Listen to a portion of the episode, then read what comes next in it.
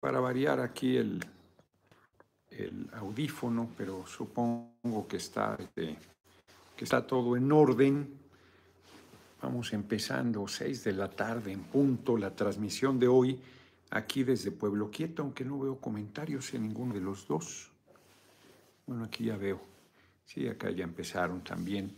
Eh, debería, debería, ahí tengo que poner más atención a la agenda.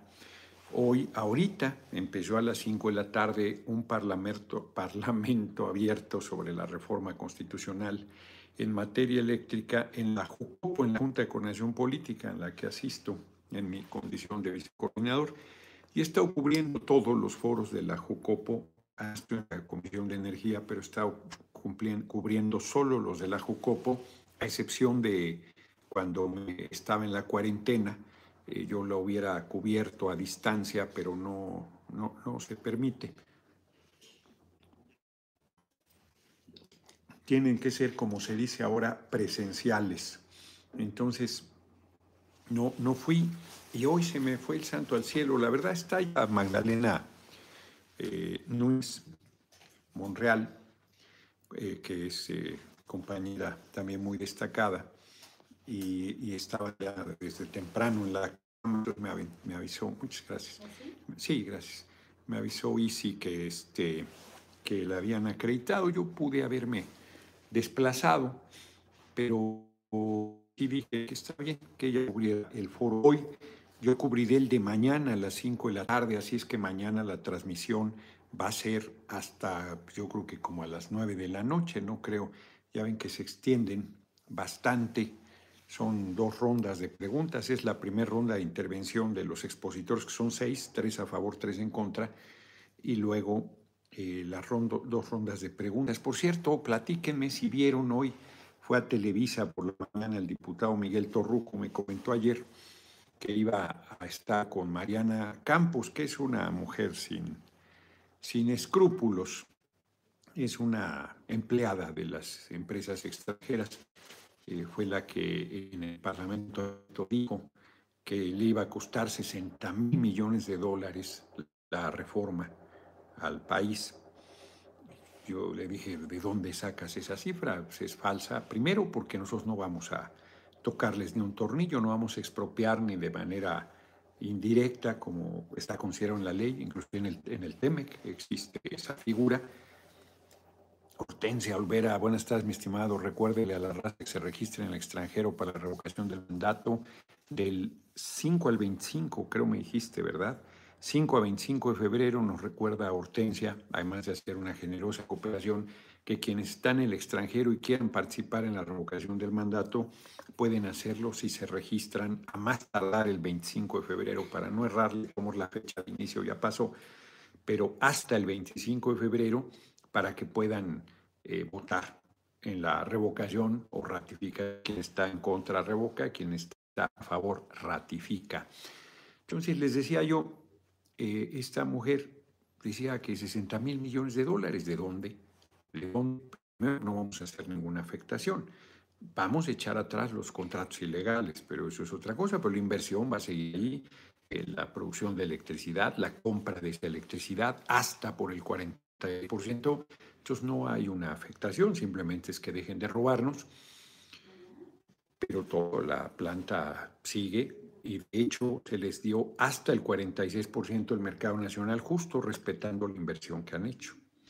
Por lo tanto, es absurda eh, ese planteamiento, pero además, si no obras de electricidad de la iniciativa privada, así, eso no, no prevé, eso no plantea la reforma constitucional se les pagaría lo que invirtieron, 44 mil millones de dólares, de los cuales ya han recuperado 22 mil.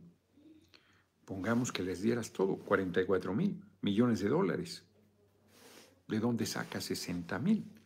Además de que solo invirtieron 11 mil millones de dólares, lo demás fue con préstamos. De cualquier manera, cantidad. Reitero que no hay razón, pero en el supuesto, como dicen los abogados, aceptando sin conceder que así fuese, ¿de dónde saca 60 mil? Entonces ella con una cachaza en su segunda intervención dijo, yo no dije eso, 60 mil millones de pesos, pues ahí está el audio, está el video, quienes vieron. Pues hoy, fue Miguel Torruco, yo creo que le fue muy bien. Torruco es un joven diputado, es la primera legislatura, es un hombre capaz, es un hombre serio, es un hombre estudioso.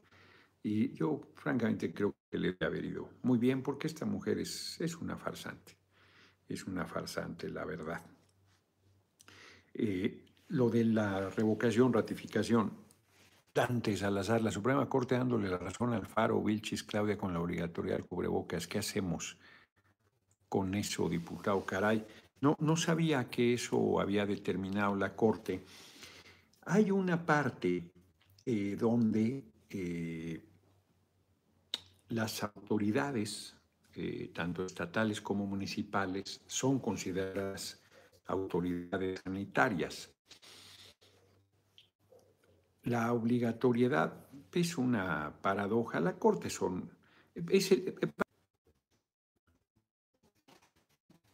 por tontos ya sabía yo que se iba a interrumpir. Ya la restablecimos, yo espero, a raíz de que ayer se, se suspendió el servicio, Ayer tuvimos también un par de interrupciones casi al principio en Facebook y en, Facebook y en YouTube. Y ahorita solo en YouTube, que espero que ya no haya otra interrupción. Sonido bien, ¿no? Es que me llama la atención que no, eh, no suena. Sí, bien, ¿verdad? No, no suena una de los audífonos. No sé por qué antes me, me alertaban ambos, me hacían un sonido y ahora uno de los dos no lo, no lo realiza. ¿Quién sabe cuál es la razón? Entonces vamos al tema eh, y tocaremos lo que me preguntaban sobre la obligatoriedad del uso. No sabía que la Corte había determinado darle la razón a algunas autoridades. No sé si a los que si era en esos lugares o cómo fue.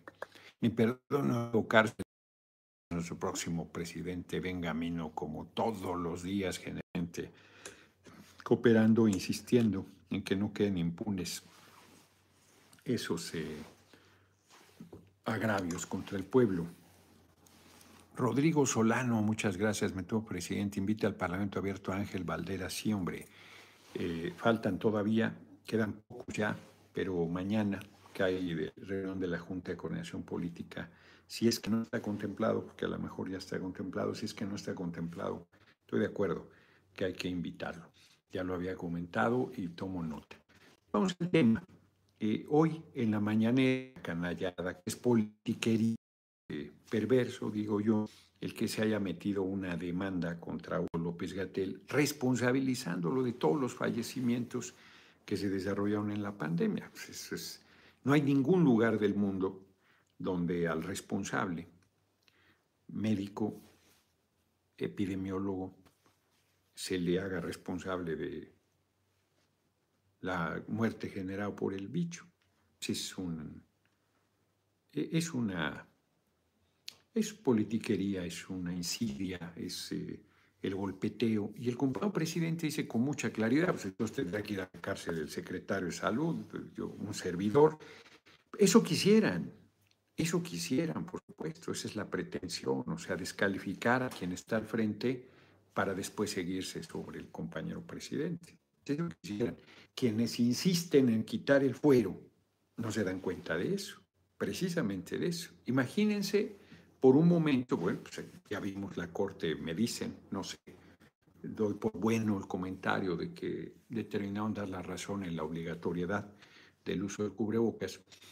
Eh, imagínense que el Poder Judicial determinara procedente el juicio contra López Gatel. Efectivamente, su jefe, su enviados, el secretario de Salud y el presidente de la República, serían responsables también y tendrían que ser juzgados. Solo que el secretario de Salud y el presidente de la República tienen fuero. Y entonces para hacer valer su miserable patraña de actuación y de presunto ilícito, tendrían que quitarle el fuero. Si no tuviesen fuero, pues el presidente sería destituido y, y llevado a proceso penal por autoridades penales corruptas, están así, que son parte de la derecha y que le hacen el juego. Que, ¿Cuáles son los señalamientos de la oposición? Que son la acusación. Eh, ese vale del dolor y el sufrimiento de algunas personas que perdieron familiares y seres queridos para hacer responsable a Hugo López Gatel. ¿Qué responsabilidad tendría Hugo López Gatel de que murió mi hermanito Vargas en el Seguro Social? Pues ninguna. ¿Cuáles son sus argumentos? ¿Qué debieron haber obligado a la gente a la cuarentena, como en Europa? Esto es no dejarse ir a nadie. Y que eso habría disminuido. Arcadio Barrón y López, defensor de México, tribuno patriota y como todos, su generosa creación. Yo pregunto si en los lugares del mundo, Europa centralmente, que estuvieron meses encarcelados bajo arresto domiciliario, el contagio y la muerte yo. La respuesta es no. Que no hubo las suficientes pruebas. Es ridículo, ridículo. Negocio hay detrás de todo ese asunto, ya sin hablar de los falsos positivos, de una serie de cosas. Yo me hice la prueba, están contagiados. Y negativo. Me fui todavía a una gira y en la noche me empecé a sentir mal. El domingo ya me sentí mal y el lunes que volví a hacerme la prueba, era innecesario, yo sabía que estaba enfermo, voy a hacerme la prueba y por supuesto salí positivo. Pero el viernes, eh, el lunes salí positivo, el viernes salí negativo. Es eh, verdaderamente absurdo que planteen el tema de las pruebas como una forma eficaz de evitar los contagios. Eso no es así. Tan no es así que en otros lugares del mundo que han hecho pruebas a lo chacal tampoco bajó ni el contagio ni la mortalidad. Nos enfrentamos con, una, con un virus nuevo que tuvo que generarse un proceso de aprendizaje. Yo vuelvo a insistir, se planteó dentro de las medidas, ocurrencias, digo yo, del mundo, no solo de México, que México reprodujo las medidas que la OMS planteó se planteó en algún momento, pero se planteó en algún momento que los que tenemos barba y bigote nos teníamos que rasurar y que los que usan corbata no deberían usar corbata. Eso estaba dentro de medidas. A estas alturas está claro que los tapetes satanizantes no sirven para nada. Pues ahí siguen. Se estaba burlando el otro día un tipo muy activo en Twitter, ¿no? propaganda aquí, de que ya estaban los tapetes satanizantes del aeropuerto. Pues sí, o sea, que, ¿cómo detienes el contagio? ¿Cómo detienes? Si inclusive la vacuna no evita el contagio. Se ha, se, ha eh, vacunado el, yo creo que ahorita anda ya como el 90% de la población adulta del país. No evita el contagio. Yo les doy por buena la tesis de que vacuna ha generado que en este momento no sean tan demoledores los efectos. Pero yo, la verdad es que he visto gente vacunada que la pasa muy mal y que inclusive es hospitalizada y gente no vacunada que la pasa muy mal y que es hospitalizada o que la pasa muy ligero, como es mi caso, y que no, no requerí mayor atención. Bueno, Emma, mi compañera de vida, ni siquiera se contagió y no estaba nada y me cuidó toda la cuarentena. Estuvo expuesta todo el tiempo, supuesto que sin una medida de ningún tipo. Pues, expliquen eso. Entonces, el comportamiento eh, ha sido, digámoslo así, eh, sin una claridad de las pocas medidas que todo mundo reconoce que son útiles, la sana distancia, el cubrebocas hace que se olvide la gente de la sana distancia porque se quiere proteger. Ya hemos hablado mucho de eso, no me voy a detener en ello. eh, compartido en las redes los diferentes cubrebocas y su como medida auxiliar. El, la, y autoridades locales han, querido, han impuesto ambas medidas cuando no tienen facultades en el caso de la vacuna. En el caso de medidas auxiliares las tienen, porque son autoridades sanitarias. Hubo lugares que se cerraron, literal se cerraron. Bueno, aquí en Tepoztlán no dejaban pasar a la gente. En el momento de mayor histeria había retenes entrada del pueblo, pues, pocas los eh, lugares de ingreso a Tepoztlán, y no dejaban pasar a la gente. No dejaban pasar a nadie que no eh, fuera el lugar. Si venían de descansos y habían pagado esperar, les valía bolillo. No dejaban pasar a nadie. Y luego empezaron las corruptelas, por supuesto, que dan dinero y los dejaban pasar y cosas, y abusos y cosas sin fin.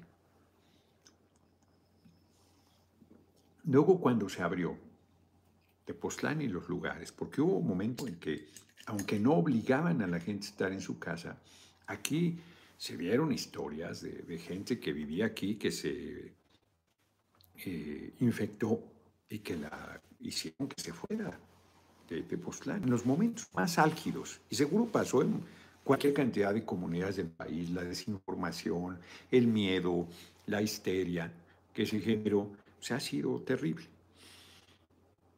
Solo les que el alcalde de Tepoztlán, que movía los fines de semana cuando se abrió el pueblo, andaba la policía en vez de haciendo vea rondines con eh, sonido diciendo que usaran el cubrebocas.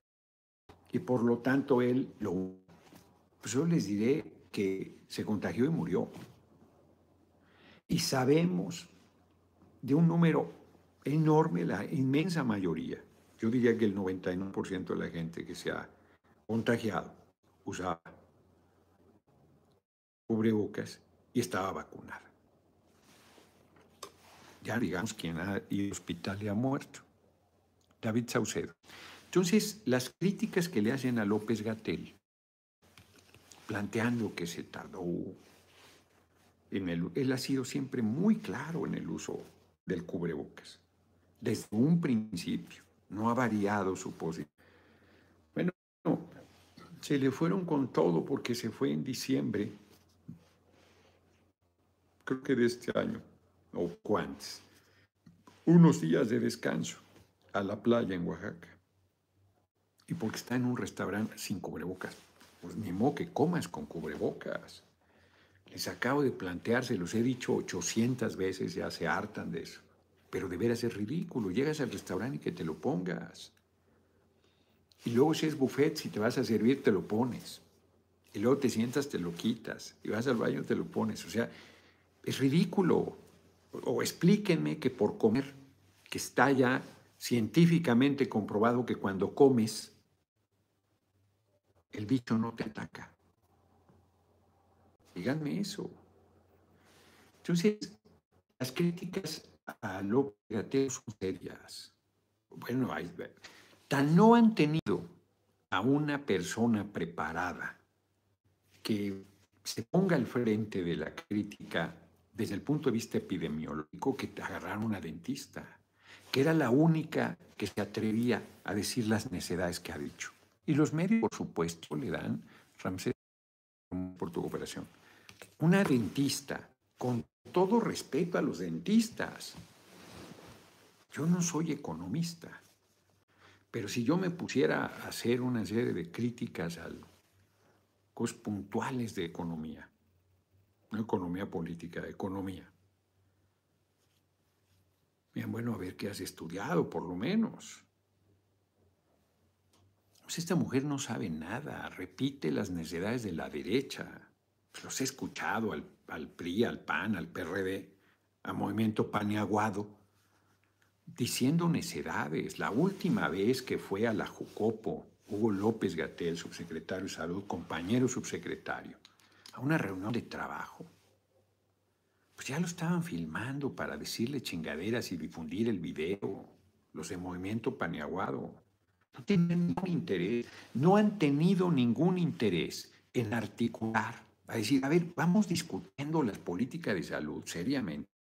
Nosotros tenemos estas propuestas. No, es pura, pura este, palabrería, pura descalificación, pura mentira. Como con la reforma energética que repiten como loritos energías limpias y la directiva privada es la responsable del 56% del monóxido de carbono que produce la industria eléctrica mexicana. 56% producen la mayoría. Tienen el 62% del mercado nacional y producen el 56% del monóxido de carbono, porque el 55% de, de, la totalidad de la electricidad que le venden al país, el 82% de su producción, lo hacen con gas. Y los hipócritas están, repite y repite hasta la náusea, que son energías limpias y que estamos en contra de las energías limpias. Ramsés Parra, no vio mi pregunta, diputado, de 5 dólares. No la vi. Vamos a verla. Entonces, la verdad es que mienten Ramsés Parra. ¿Piensa usted usar guardaespaldas durante la campaña, sí o no? Y si no, ¿por qué no? No. No, pues igual que el compañero presidente, pienso que la gente me cuida. Y pienso que, bueno, primero que ser candidato. Primero precandidato y luego candidato. Entonces pienso moverme en términos generales igual que el presidente, aunque él traía un equipo de apoyo. Eh, qué, paradoja, como candidato sí lo traía. Eh, a ver, en los mítines, para ayudarle a salir, entrar y tal, no traía, pues, cuando viajaba en, los traslados y andaba con César Yáñez, solos. Yo les he platicado que nos tocó un vuelo a Coahuila, a Coahuila en Aeromar, los avioncitos, que son muy seguros, le da inseguridad a la gente, pero son muy seguros porque vean si fallan las eh, turbinas. Y íbamos cuatro personas. El hoy compañero presidente, César Yáñez, pasajero y un servidor. Les he platicado aquí que yo le dije, oye, Andrés Manuel, si se cae esta chingadera, hace fiesta. Era la época de la usurpación de Calderón. Hace fiesta el comandante Borolas. No, no iba nadie cuidándolo. Antonio González, muchísimas gracias como todos los días por tu cooperación. Entonces no, no, no usaría, andaría igual, igual, igual. Entonces les decía yo, eh, todas las críticas que las pruebas, que el cubrebocas, que, que, no se les eh, eh, recluyó a la gente de manera forzosa, y, que estaban las medidas, entonces que se, que se abriera la economía, que irresponsables, todo el tiempo han planteado lo contrario de lo que se está haciendo. Nunca han tenido la intención de fortalecer, de eh, enriquecer, de coadyuvar, nada. Bueno, según Samuel García ya iba a traer las vacunas para los niños, ¿no? ¿Dónde están? Que es una irresponsabilidad, por cierto, tan, tan irresponsabilidad como el que lleva eh, su mujer, a su familia y se meten en el DIF como si fuera su tienda de diversiones. Y lo que han hecho, por ejemplo, lo de Alfaro, pues es infame que la Corte, si de verdad es así como alguien por ahí plantea, diga que tiene que ser obligatorio el cubrebocas y mató a un joven por no usarlo, la policía. Es verdaderamente Ni qué decir que ha habido compañeros, o sea, la que era alcaldesa de, Hermosillo, nefasta en sus medidas, en, su, en el momento más difícil. Cada quien hizo lo que le dio la gana, las ocurrencias. Gobernadores y alcaldes, alcaldesas, las ocurrencias que les vinieron en gana. No solo aplicaban las medidas que el Consejo de Salubridad General determinó, Y es muy simple lo de cubrebocas porque es la manera de aparentar que están haciendo algo cuando en realidad no están haciendo nada. Y de responsabilizar de no es responsabilidad de la gente. Y han generado toda esta confrontación donde la gente piensa que tú eres responsable, llegando al ridículo. Entiendo que como están como se ve el, eso por el tema del cubre se protege y además no los contagias, pero han llegado al absurdo de lo de la vacuna, de decir que si yo no me vacuno, este, la vacuna no le funciona a quien se puso. Si eso es verdaderamente ridículo. Es como decir que la comida que tú consumes no te hace eh, efecto positivo porque no he comido. Pues eso, eso no tiene ningún sentido. Es verdaderamente una aberración.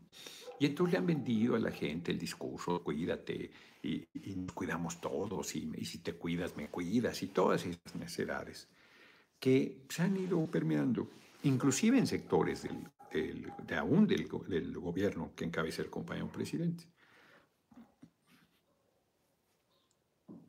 Y todo eso ha servido para la intriga contra López Gatel.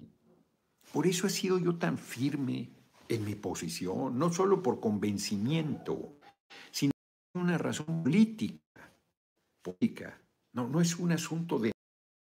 No es un asunto de bravuconería, no es un asunto de temeridad, no, no es un asunto de desprecio por mi vida y por la vida de los demás. No, es que la derecha todo el tiempo ha estado utilizando esto. Poco se sabe, pero en Gran Bretaña no, eh, pues el gobierno liberal no estaba aplicando las medidas de estas draconianas. Y los conservadores presionaron y acabó imponiendo y a quienes reventó en la al gobierno. Una razón fuerte de por qué quitaron las medidas es porque el pueblo británico estaba ya en franca rebelión no me refiero a protestas, me refiero a que no eh, respetaban las medidas. Simplemente se las pasaban por el arco del triunfo. Entonces, en el momento que tú determinas una línea y el pueblo dice, me importa un bledo, no te obedezco, que la obediencia es la base del funcionamiento de los gobiernos. Si la gente desobedece, ese gobierno está liquidado, está perdido es que la gente es muy difícil que genere un nivel de... El poder está en la gente, el poder está abajo, pero la gente pareciera no darse cuenta. No tengo por aquí el libro de desobediencia civil que Sibe Pérez, un ensayo sensacional que publicó el viejo Topo hace algunos años. Chiquitito, me acuerdo que mi hermanita María Fernanda Campa me lo comentó, lo compré carísimo porque era una edición española. Con todo cariño al viejo topo, con algunos errores, inclusive chiquito el libro. Pero un ensayo, un ensayo maravilloso, muy bueno, a mí me gustó mucho. Me gustó mucho la definición, traía varias, la de la desobediencia civil. Es no violenta, es pública y es, es consciente y es ilegal. Ilegal. ¿Cómo ilegal? Eso le hacía mucho ruido a la gente, porque nos movíamos en la ilegalidad. Y tú asumías el riesgo de ir a la cárcel porque es ilegal si reconocían que lo que estás haciendo era desobediencia civil, como el no pagar impuestos, por ejemplo. ¿Qué fue lo que hizo Henry David Thoreau? Y luego eh, a nosotros nos autorizaron, fuimos a Barcelona. ¿Qué año habrá sido? ¿Quién sabe? Hace muchos años. Fuimos a Barcelona y hablamos con Cibe Pérez. ¿Te acuerdas cómo se llama el, dueño del viejo topo de editorial? Tipazo, Tipazo, se me olvidó. José Antonio Pérez se llama, Cibe es de Ciudadano. Tipazo, por cierto, él caminaba en la montaña, nevado y todo. Tipazo, yo ni se me ocurría que iba a acabar haciendo lo propio. Y hablamos con ellos y le dije, yo, este, yo le pedía si ver esa autorización para publicar el libro en México, editorial Noroña, que, pues, o sea, no, nada, por nuestro puritito. Yo decía que me metan a la cárcel por publicar libros, a ver que se atreven. Y me autorizó, me autorizó con las primeras ventas, los invitamos a una comida. No, dijo, invítanos a comer. Fuimos a comer mariscos ahí en Barcelona. Y fue muy gentil, muy, muy gentil. Y le metimos, lo estoy recordando, porque le metimos eh, un texto del siglo XVI, del siglo XVI, no sé cómo se pronuncia, Etienne de Boitier, se escribe Boitier, que plantea sobre un monarca pues, cómo puedes tirar, desobedeciéndolo. Es un texto, debo, debo, ah, pues mañana que voy a transmitir desde la casa y tengo libros de desobediencia civil todavía. Y les voy a, es una cuartillita. lo saqué de un libro, esa traducción, de un libro sobre luchas de resistencia que iba desde Espartaco, creo, hasta el periodista que le aventó un zapatazo a Bush presidente, a Bush hijo. Genial, porque eran textos pequeños y ahí estaba el de Etienne de Lautier, que es verdaderamente genial. Que simplemente con no apoyarlo, con desobedecer, se caía el monarca o se caía el tirano. Entonces, en Gran Bretaña se dio una rebelión muy fuerte y entonces el gobierno finalmente retiró todas las restricciones sanitarias. Por un lado, por convencimiento, pero también por enorme presión social. Eso es cierto. Eso es absolutamente cierto. Pero además hay que la han venido retirando. Porque es evidente que no detiene el contagio ninguna de las dos medidas y mucho menos una medida auxiliar. Reitero, la vacuna es una medida sustantiva, es una medida eh, que en un momento, porque les, les molesta que se les recuerde, pero en un momento se vendió como que ya, una vez vacunado, estabas, este, sí dijeron que no te ibas a contagiar, al principio sí lo dijeron, el mundo, no Hugo López Gatel, la OMS promovió y luego, estoy casi seguro que nunca planteó Hugo López Gatel vacuna evitaría el contagio, porque inclusive a los pocos meses de que se estaba poniendo la vacuna, en Argentina se puso Sputnik. Y ahí Alberto Fernández, el presidente de Argentina, con todo cariño, pues, ha sido terrible, o sea, ha sido de los arbitrarios imponiendo la, el arresto domiciliario y luego la vacunación obligatoria. José Antonio, saludos, diputado. Vivo en Texas hace más de un año que casi nadie trae cubrebocas. En Texas lo quitaron y salvo algunas excepciones, casi nadie le hace de a las medidas sanitarias. Cada vez parece una gripa más. Así es. Y Texas es de los estados que desde mediados, creo, del año pasado, o ponle como por septiembre del año pasado, retiró todas las, eh, el, uso del cubrebocas. Varios son como 20 E inclusive Texas es de los estados que a diferencia de la Corte de México legisló.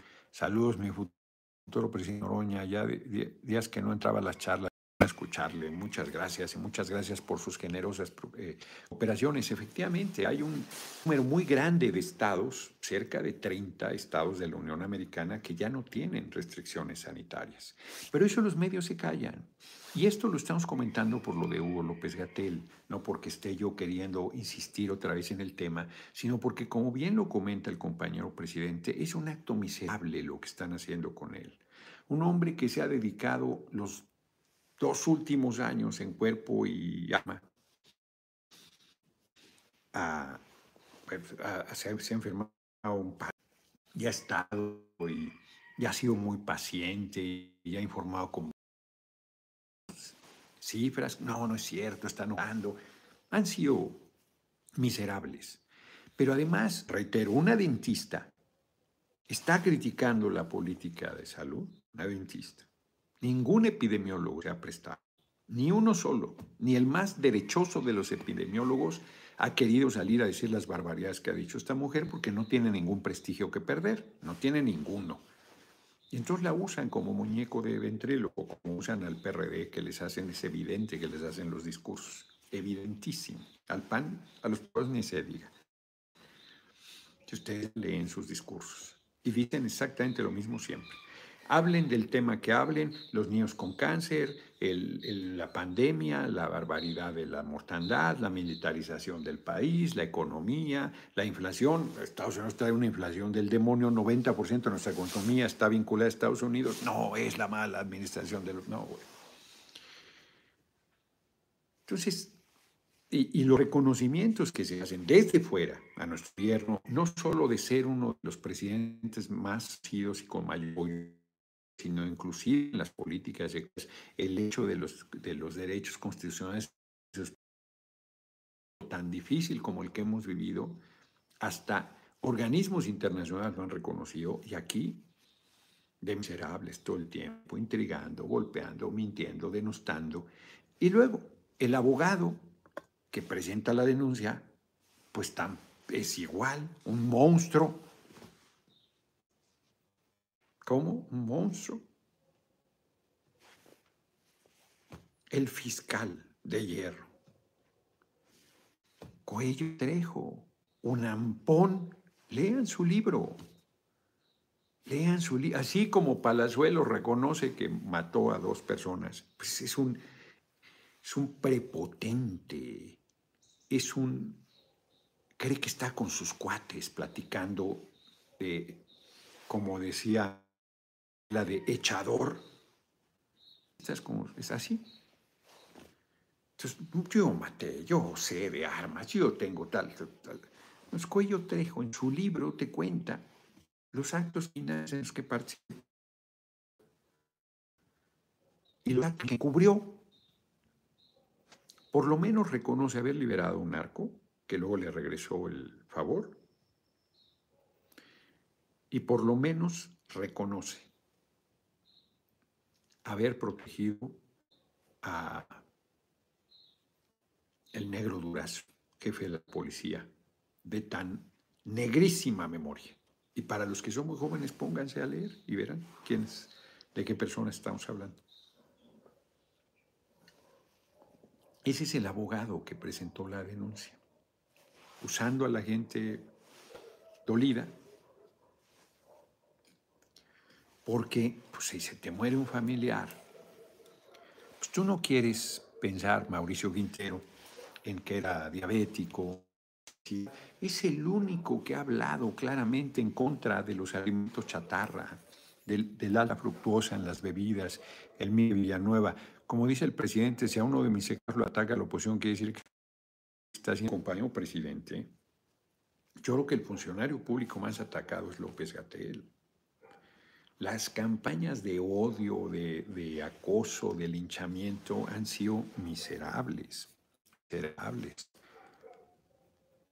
Ramsar, lamentablemente no comparto lo que dice. Yo creo que es una irresponsabilidad en no usar protección, señor. Bueno, pues yo creo que es tu opinión y el compañero presidente usa la protección del pueblo y yo haré lo mismo.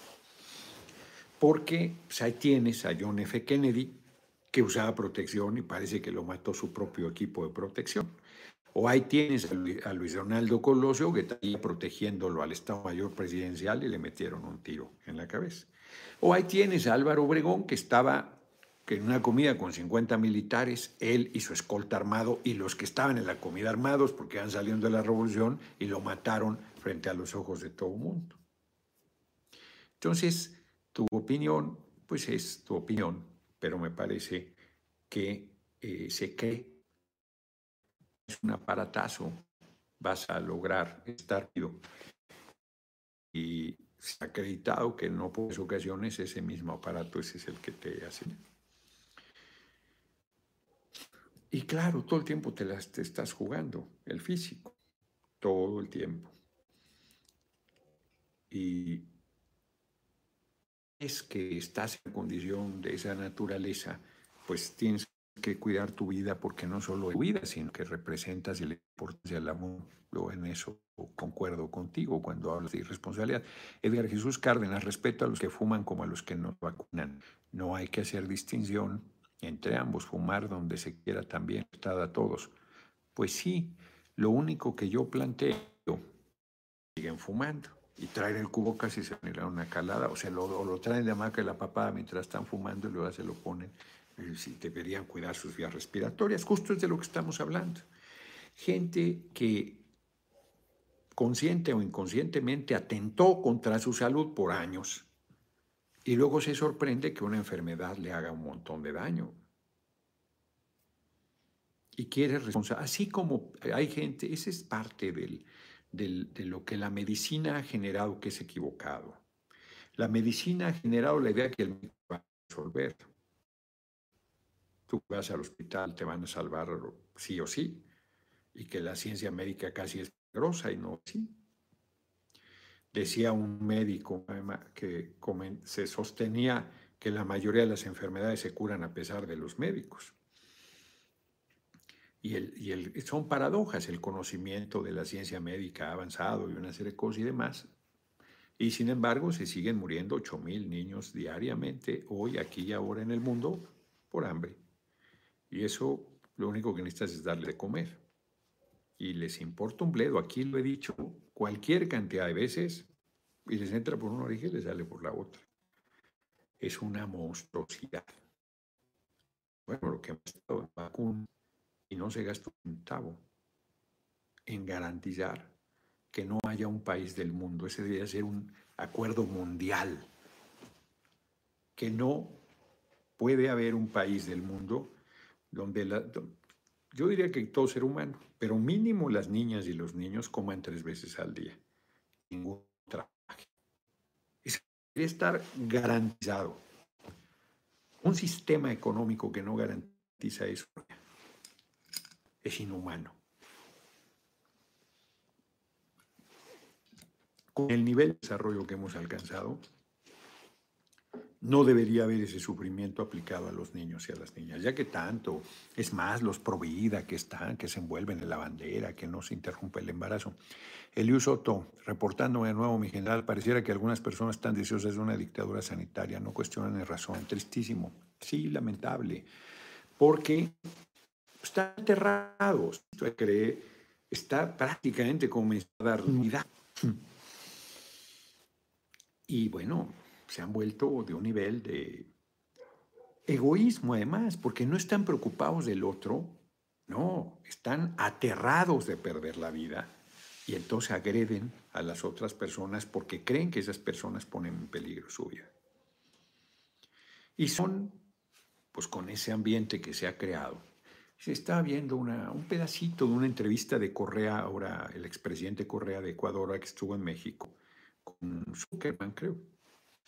la prensa es un poder y no un contrapeso ese poder. Pueden decir lo que quieran. El otro es que la crítica, lo que dice, forma la crítica, la libertad de expresión, la libertad de mentir, la libertad de intrigar, la libertad de denostar, no tienen el mínimo de decencia para reconocer que se equivocaron y salir a aclarar y hacer una campaña igual como fue su campaña insidiosa porque saben que están mintiendo y lo hacen con la idea de que quede ahí.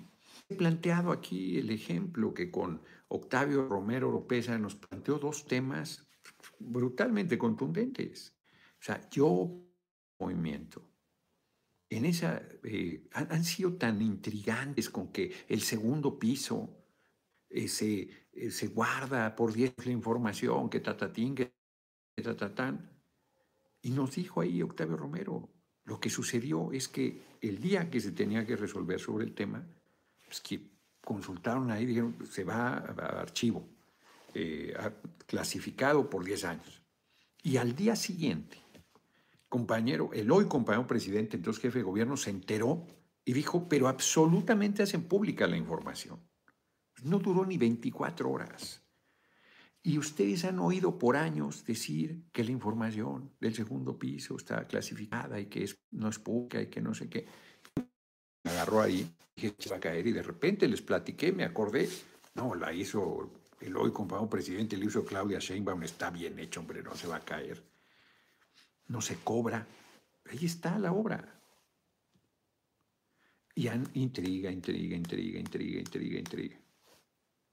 Octavio Romero ya se olvidó. Los familiares de Octavio Romero, pues, los miles de trabajadores de Pemex, cuánta gente se apellidaba Romero, y decían que los familiares de los cuales solo dos eran, y habían entrado muchísimos años antes. Como ahora con lo de la casa de eh, José Ramón López Velarde, López Beltrán, que pues ya quedó claro que estuvieron rentando la casa. Hoy hace un reportaje, ¿quién, hace el, reportaje? Muy bien hecho, donde va desmontando las mentiras y dice, a ver, la, empresa esta ha tenido contratos desde muchos años antes. Los ha ganado por licitación. El funcionario que rentó esa casa eh, funcionaba, ahora sí que funcionaba, trabajaba en Canadá y luego dejó la empresa y se fue a otra que quebró, por cierto. Le vas a dar a alguien unos meses de renta de una casa por un contrato millonario. Es ridículo, le voy a regalar mínimo la casa. Estuvieron ahí rentando se van a la casa de esta, de la esposa de José Ramón, pero han intriga y siguen intrigando y siguen intrigando sin demostrar nada.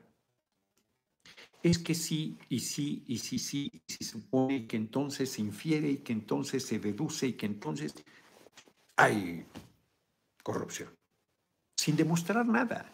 Especulación tras especulación tras especulación. Y así se la lleva la derecha. Es de un nivel de intriga. Permítanme un segundo. De un nivel de infamia absoluta. Absoluta. Puse esta luz porque estaba, como está viendo, un poco oscuro la pantalla, no sé si, si era mi imaginación. Ahora ya parezco conejo lampareado, ahora ya no.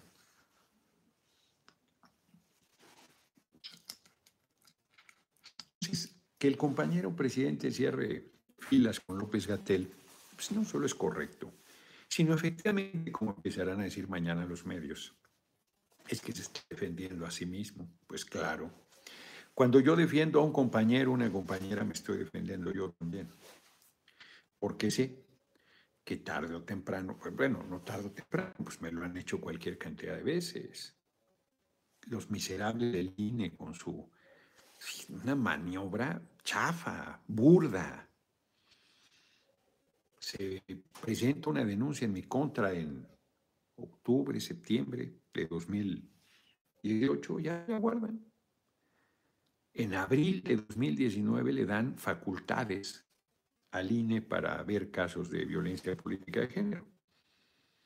Esa ley no funcionaba cuando presentó esta persona la queja en mi contra. De hecho, la presentó al tribunal y el tribunal le dijo, pues al INE que a ver si ellos tienen facultades. No la tenía. Y el INE ahí la guarda y luego le dan las facultades. Y entonces me aplica de manera retroactiva una ley, además, falsamente, porque yo no cometí ninguna falta. Y, hacen toda la canallada que hicieron. Una campaña insidiosa. El día que yo voy y les desmonto todo, se desvían. Yo pensé que habían cometido un error. Yo ahí subestimé la influencia que han tenido con la gente con el tema del cubrebocas. Todo se fue en que yo no quise usar cubrebocas, porque iba a hablar. Es ridículo que esté hablando con cubrebocas.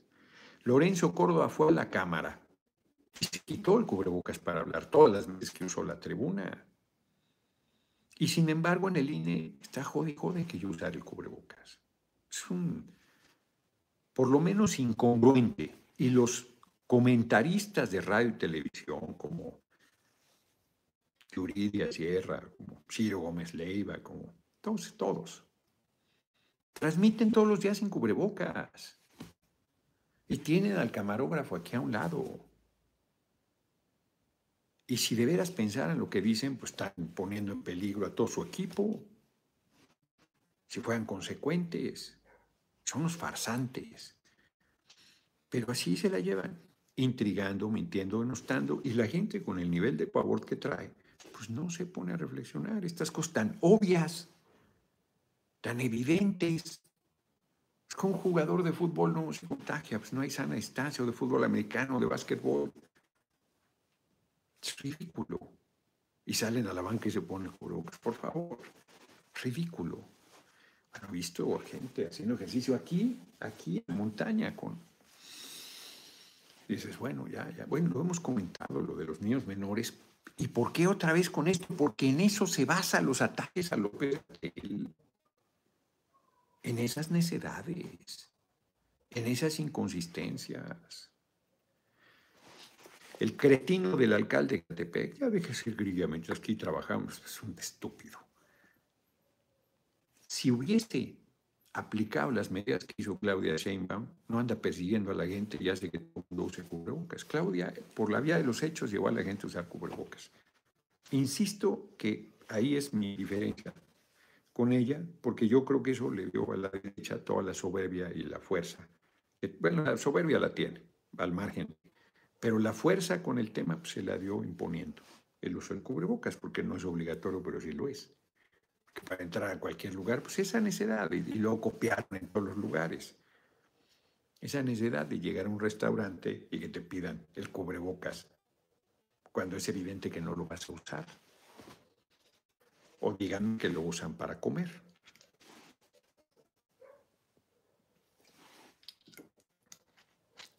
En fin, es muy canalla la campaña contra López Gatel y efectivamente, no pasará, no prosperará. La Fiscalía General de la República, no, no hay, yo no veo elementos. Bueno, al compañero presidente lo han acusado de la muerte de niños con cáncer, que la posibilidad de que mueran, perdón, pues es altísima, porque tienen cáncer.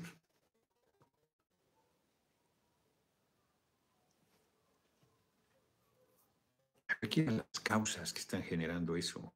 Una de ellas es la alimentación. Pero no, o sea, insisto, el pensamiento mágico evoluciona a tal grado que es este medicamento, no es un medicamento, este medicamento me va a salvar. Mi madre comía medicamentos como si fueran chocolates, cabrón. Requiem por un sueño, ¿han visto esa película? Yo creo que es como de los noventas. Y te plantea el tema de la drogadicción, del enganche con las drogas. Y te plantea en realidad los dos escenarios. El de la gente pues, que empieza con marihuana, no con cocaína, lo que sea, y que se va enganchando y acaba haciendo lo que sea con tal de acceder a la droga. Y la de las personas que es con medicamento con droga, pues, medicamento. Pastas le dicen, coloquialmente le decían desde los ochentas, a las pastillas para drogarte. Y gente que está enganchadísima con eso. Puede vivir sin estar tomando medicamentos para esto, para el otro, para esto más, para esto. Y reitero, pues nadie, poca gente es tan ociosa, diría yo, como para meterse a leer los efectos secundarios del medicamento. ¿De verdad piensan que, es, que son las fórmulas mágicas para la inmortalidad? Lamentable, lamentable el, la manera en que están manipulando, la manera en que están haciendo daño. Veamos entradas efemérides. Terminé el libro de Lebrero, se apellida, uruguayo, simpático. Era un poco bobo el personaje que pone ahí, pero divertido. Y recuperé ya otra vez el de viaje a la aldea del crimen de Sender. Voy a la mitad, es terrible. Es terrible, pues son campesinos de Andalucía de Medina Sidonia, muriéndose de hambre literal. Su gran sueño es, hay 30 mil hectáreas, una cosa así, de tierras fértiles, cultivables, totalmente paradas, no tienen trabajo ni nada. Entonces eh, hacen un movimiento para que que no solo es ahí, sino en toda Andalucía, para recuperar las tierras y ponerlas a trabajar y salir de la miseria. Y el que empieza seis dedos ni siquiera no quiere violencia, se les va a dar también a los que son los terratenientes y tal. Y, es, voy a la mitad, pero sé, sé que terminan una masacre brutal. Es terrible, tienen que leerlo, es terrible. La República, los principios de la República, de sus pecados fuertes que sirvió para justificar el golpe de Estado. Son muy perversos, son muy perversos. Le pasó un poco a la República Española, aunque no, no, no, ya pensándolo bien, no, porque a Madero, Madero sí se, se separa del pueblo, se aleja. Eh, justo estas cosas de reparto de tierras y todo, Ataulfo Patlán, el golpeteo y los chismes tienen un nuevo, periodismo, una lástima de mitómanos que sus propias mentiras. No se las creen, o sea, ellos saben que son mentiras, con una mala fe absoluta. Muchas gracias por tu cooperación. Es perverso, es perverso, porque bueno, Lore, tú lo ves, el deterioro que trae es evidente, eh, el envilecimiento se adorna que Washington Post escribo como si fuera mejor están repitiendo las mismas canalladas, las mismas mentiras, las mismas intrigas. No hay seriedad, ni, intentan tenerla. Es la mentira. Bueno, el reforma me dice. Les digo, todavía cobran por sus mentiras. La libre expresión no es lo que cuesta, sino lo que vale. Ellos ni cuestan ni valen. O cuestan, pero no valen. En fin, fíjate, esa era la respuesta correcta. Cuestan, pero no valen vamos a, pues a seguir en batallas duras. Vamos a seguir en batallas duras. Mañana hay sesión en la Cámara, mañana y jueves. El jueves salgo a Guadalajara, estoy todo el viernes y luego sábado y domingo en Nayarit. No, no sé la gente exacta en Nayarit, creo que mandaron lo de Guadalajara, pero a ver, una vez les comparto, si es que aquí está. Y las efemérides de una vez también. Para aquí está. Que se alarga dos semanas más. A ver, que se va a alargar. Yo creo que el Parlamento abierto, aunque yo creo que ya deberíamos, ya deberíamos terminar, ya deberíamos eh,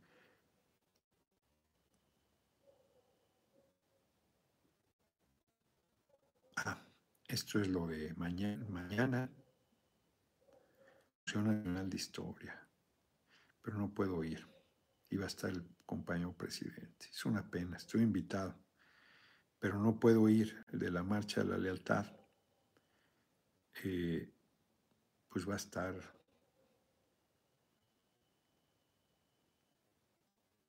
no puedo ir. a las diez y media y a las nueve hay reunión de la Junta de Coordinación Política. Es una pena, yo quería ir ahí. A lo mejor voy al Día de la Fuerza Aérea, que es pasado mañana. Y es a las, no sé. Y el 24 sí espero ir al Día de la Bandera.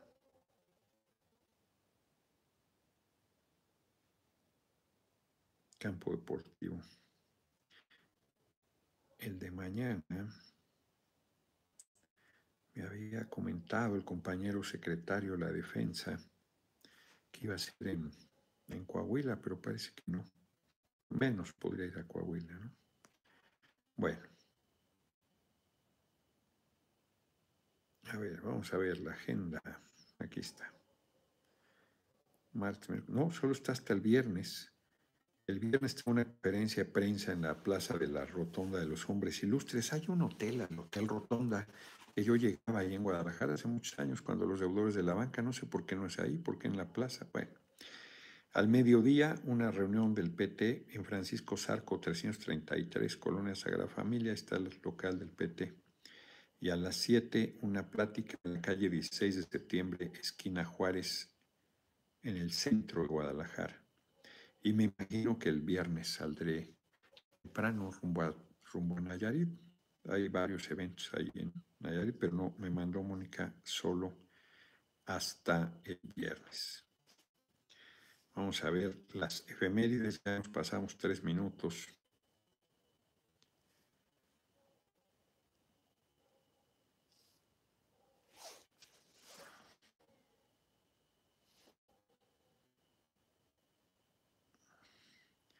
Ahorita les digo, es que, que mañana es este